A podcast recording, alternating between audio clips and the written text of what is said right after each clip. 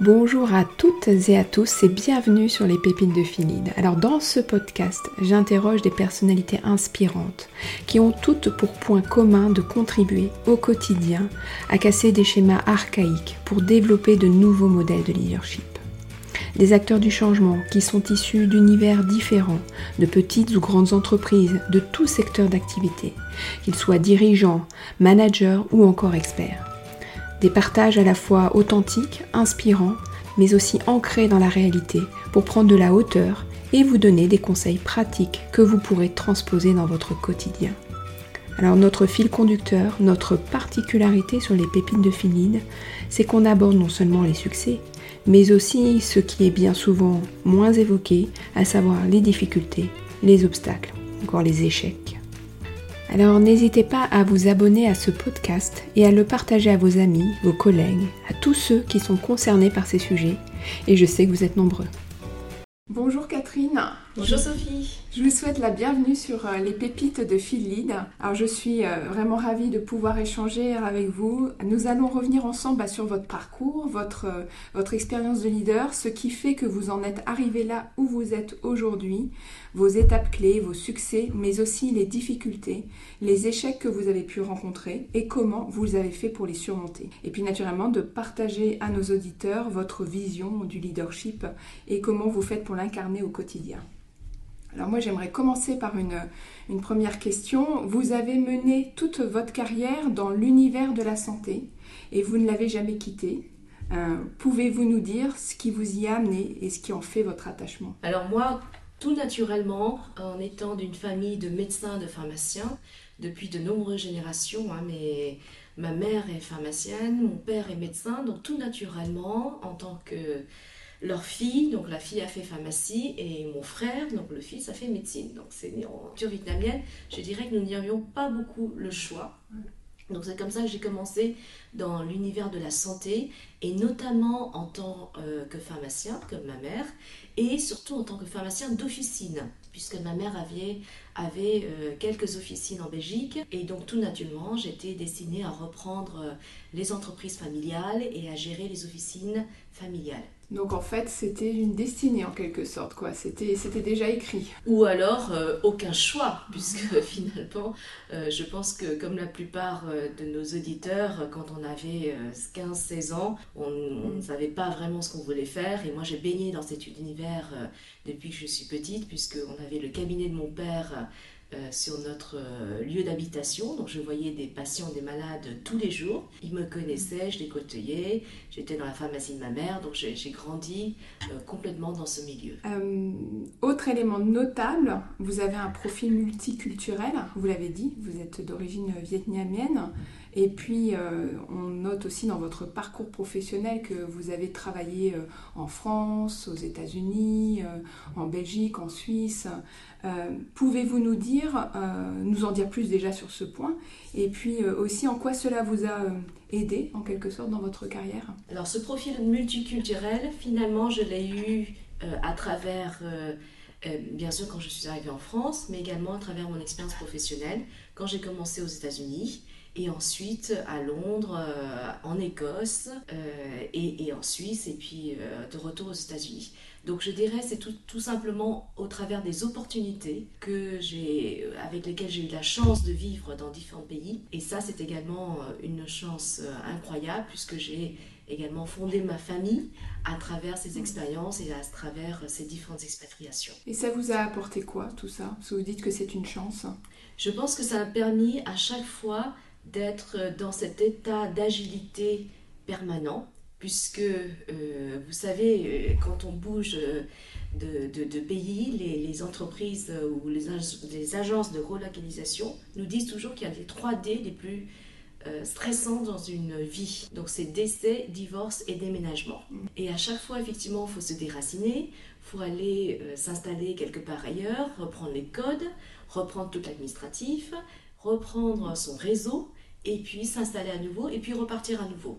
Et je pense qu'être dans cet état de, transhumance hein, en permanence nous oblige quelque part à nous alléger, à se concentrer sur l'essentiel, et puis surtout à avoir cet état d'esprit, cette perméabilité euh, d'esprit d'être curiosité, d'aller vers les autres. Alors, le fait de, pouvoir voyager, de pouvoir travailler dans d'autres pays, je comprends que c'était quelque chose qui s'est imposé à vous finalement. Vous avez parlé d'opportunités.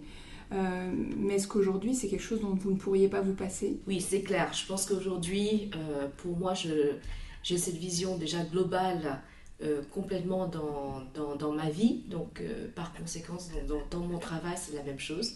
Et en plus, j'occupe quelques années un poste global. Mm. Donc, cette vision vraiment de prendre les régions, les continents, les pays, ces différences culturelles, euh, tout cela fait partie de ma vie, que ce soit personnelle ou professionnelle. C'est ancré en vous maintenant.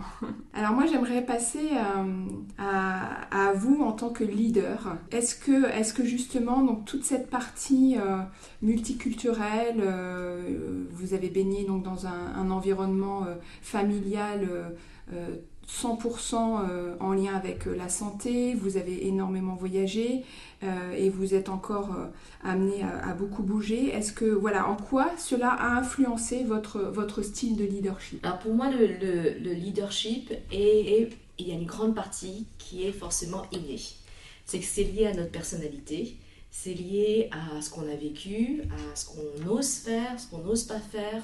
Et, et, le leader est pour moi euh, pas forcément un manager, hein, parce que chaque personne peut être leader, c'est, euh, je dirais, ce phare, cet exemple auquel chaque personne peut se référer. Et, clairement, ça veut dire sortir un peu du lot, euh, se démarquer par une, on dit comme une vision, une ambition, une perspective du business qui est probablement très différenciante de, des autres personnes. Pour moi, un leader est quelqu'un qui s'engage également, qui donne son avis, qui s'exprime à un moment avec le fond et la forme euh, adéquats, mais qui donne son avis, qui s'exprime.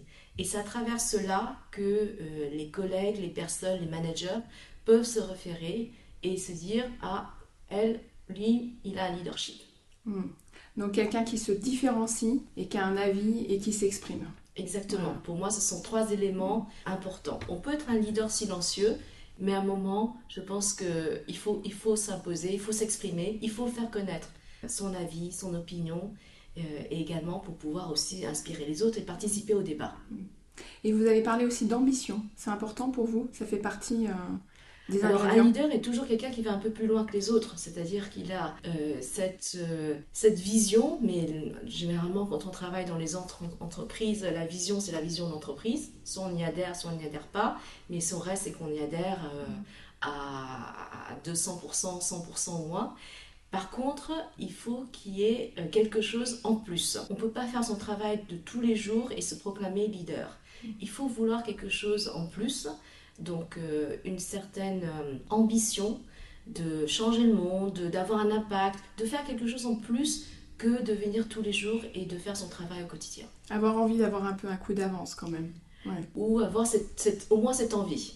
Pas sûr qu'on le réalise à chaque fois, mais au moins cette envie de le faire. Au moins cette envie. Alors, si vous deviez décrire ce qui fait votre marque, vous, en tant que leader, ce serait quoi? Alors, moi, quand j'ai commencé, euh, tout le monde me disait que euh, parfois j'étais trop impulsive, euh, je dirais trop passionnée et je prends les choses beaucoup trop à cœur. Donc c'est ce qu'on dit souvent des femmes malheureusement, mais bon, hmm. dans mon cas, Dans mon cas, c'était euh, c'était ce qui me revenait le plus. Et, et je pense qu'avec le temps, on ne change pas beaucoup, on fait que s'améliorer, on fait attention. Et, et, pour moi, je dirais, c'est vraiment cette, quelque part cette authenticité. C'est-à-dire que ce que je vis, ce que je dis doit être aligné complètement avec ce que je pense. Sinon, ça se voit trop. Euh, on a un body langage qui est beaucoup trop fort. Et pour moi, je dirais cette authenticité, ce, euh, pas cette quête de vérité, mais quelque part être vrai dans ce mm. qu'on dit. Quand on dit quelque chose, on y croit. Mm. Voilà. Et, pour moi, ça, c'est un, c'est un, c'est un élément très important. Donc, c'est une force en fait. Finalement, ce qu'on vous disait euh, au démarrage, c'est une force. Ou alors maintenant j'ai appris que quand ce n'est pas euh, en ligne avec ce que je pense, et eh ben je le dis pas. Tout simplement. Pour ne pas, euh, pour ne pas susciter euh, voilà, des, des, des, opinions. Donc on, le garde pour soi. Tout dépend si ça a un intérêt ou pas finalement. Exactement. L'impact ça peut avoir. Hmm. Alors l'authenticité, vous parlez d'authenticité. Euh, est-ce qu'il y a d'autres qualités hein, indispensables pour un, pour un leader? Oui, je pense que cette notion de, de, de réaliser les choses. Euh, et ce qu'on me dit souvent, c'est qu'il y, y, a certains leaders qui pensent, qui réfléchissent, planifient, et puis d'autres qui le font. Et c'est vrai que moi j'ai envie, en plus d'aller de le réaliser. Ne serait-ce que parfois me, me, tromper, mais au moins d'essayer de le faire et ne, ne, pas rester simplement au stade de, la planification ou de l'ambition ou du d'une rêverie. Vraiment, c'est de, le réaliser collectivement ensemble et puis passer à autre chose. Si ça ne marche pas, on réitère. Dans l'action, donc. Vraiment quelqu'un qui est dans l'action. C'est-à-dire euh, ce pont permanent entre euh, j'ai de l'ambition, j'ai une vision et en même temps je, suis dans l'action. L'action est très importante pour moi. Hmm. Et j'entendais euh, également, euh, on teste, on fait, et si ça marche pas, on fait autre chose. Donc ce, ce, cette notion de droit à l'erreur, de test and learn, c'est important. Alors le droit à l'erreur, je l'ai pas vu souvent, surtout dans les, dans les gros, grands groupes pharmaceutiques, hein, on le dit souvent, mais je ne l'ai pas vu souvent. Je pense qu'on appelle ça des pilotes, donc on en prend euh, les leçons, on en tire les leçons, mais la, la plupart du temps, je pense qu'on parfois on passe beaucoup trop de temps à faire des pilotes et puis après on arrête, ce qui est mmh. dommage, alors qu'on pourrait reprendre certains concepts, l'affiner et, et, et, le refaire. Est-ce que vous avez rencontré, euh, donc vous parlez d'ambition, d'authenticité, j'ai entendu aussi le mot agilité, hein, vous en parliez, euh, fait de, de, voyager en permanence, de changer de, de culture et d'univers, d'être dans l'action. Est-ce que justement vous avez euh, déjà rencontré un leader euh, euh, qui avait toutes ces qualités et qui vous a inspiré dans votre carrière? J'en ai rencontré plusieurs. Et, certains, euh, je dirais, au début de ma carrière, parce que j'étais très impressionnée par leur capacité de prendre les informations, de les transformer en une ambition, une vision, et de les mettre ensuite en action. Donc ça, j'en ai rencontré quelques-uns au début de, de, ma carrière. Par la suite, euh, quand j'ai eu des postes à responsabilité plus importante, euh, je dirais, c'est comment embarquer les équipes c'est ne pas être ce leader euh, solitaire euh, avec une vision complètement peut-être très bonne, hein, mais je dirais euh, tout seul, on va certainement plus loin, mais, mais pas aussi euh, moi. aussi non, bien, quoi. je reformule. Donc tout seul, je pense qu'on va certainement plus vite, mais certainement moins loin que si on embarque les autres. Et donc je pense qu'avec le temps, avec les, les, postes à responsabilité, les équipes que j'ai eu à manager, euh, ce qui est important pour moi, c'est également embarquer tout le monde, au moins aux 60%, parce qu'on n'arrive jamais à embarquer 100%, mais au moins les 60-80%, euh, au moins la, la, la, la, tête de liste, euh, le ventre mou avec nous dans cette euh, ambition, dans ce projet, et de le réaliser. Ouais, D'être vraiment dans le collectif, dans l'équipe, avec l'équipe. Exactement. Hmm. Et qu'est-ce que vous avez appris d'eux, justement, de ces leaders, de vos débuts de carrière qui vous ont inspiré? Alors j'ai appris qui, j'ai appris de, de j'ai quelques noms en tête, euh, et, et, pour moi, ce sont des leaders qui sont cette, qui ont cette capacité d'écoute, hmm. parce que je pense que l'écoute est très rare en fait. Euh, la plupart des gens se taisent, attendent d'avoir ce temps de parole et imposent leur opinion. Et je pense que ces leaders, les deux que j'ai en tête, clairement, ce sont des, des, personnes qui sont capables dans une réunion de ne pas parler, vraiment pendant une heure, deux heures, de ne pas parler. Et puis à la fin de la réunion, elles étaient capables de tout synthétiser, de prendre les avis de tout le monde et de le reformuler quelque part et de mettre tout ça dans leur, euh, leur plan, leur ambition, leur objectif. Et j'ai trouvé ça incroyable. Et, vraiment cette capacité d'observer les, les, les, les traits, les, comportements, écouter de manière très très forte, de le retenir bien sûr et de synthétiser. Un leader qui est capable d'aller chercher véritablement l'intelligence euh, collective en fait, oui. euh, d'aller puiser oui. auprès de, de, ses équipes euh, toute cette intelligence. Et de solliciter, parce que mmh. les personnes silencieuses dans une, dans une réunion ou dans un groupe sont parfois plus importantes parce qu'elles ne s'expriment pas et donc, je pense que c'est important d'aller chercher cette diversité d'opinions, d'avis, avant, de, avant de, de, synthétiser. Alors, vous, comment vous faites? Au quotidien pour incarner au mieux euh, ces qualités Alors, moi, j'ai eu à, gérer des équipes très importantes.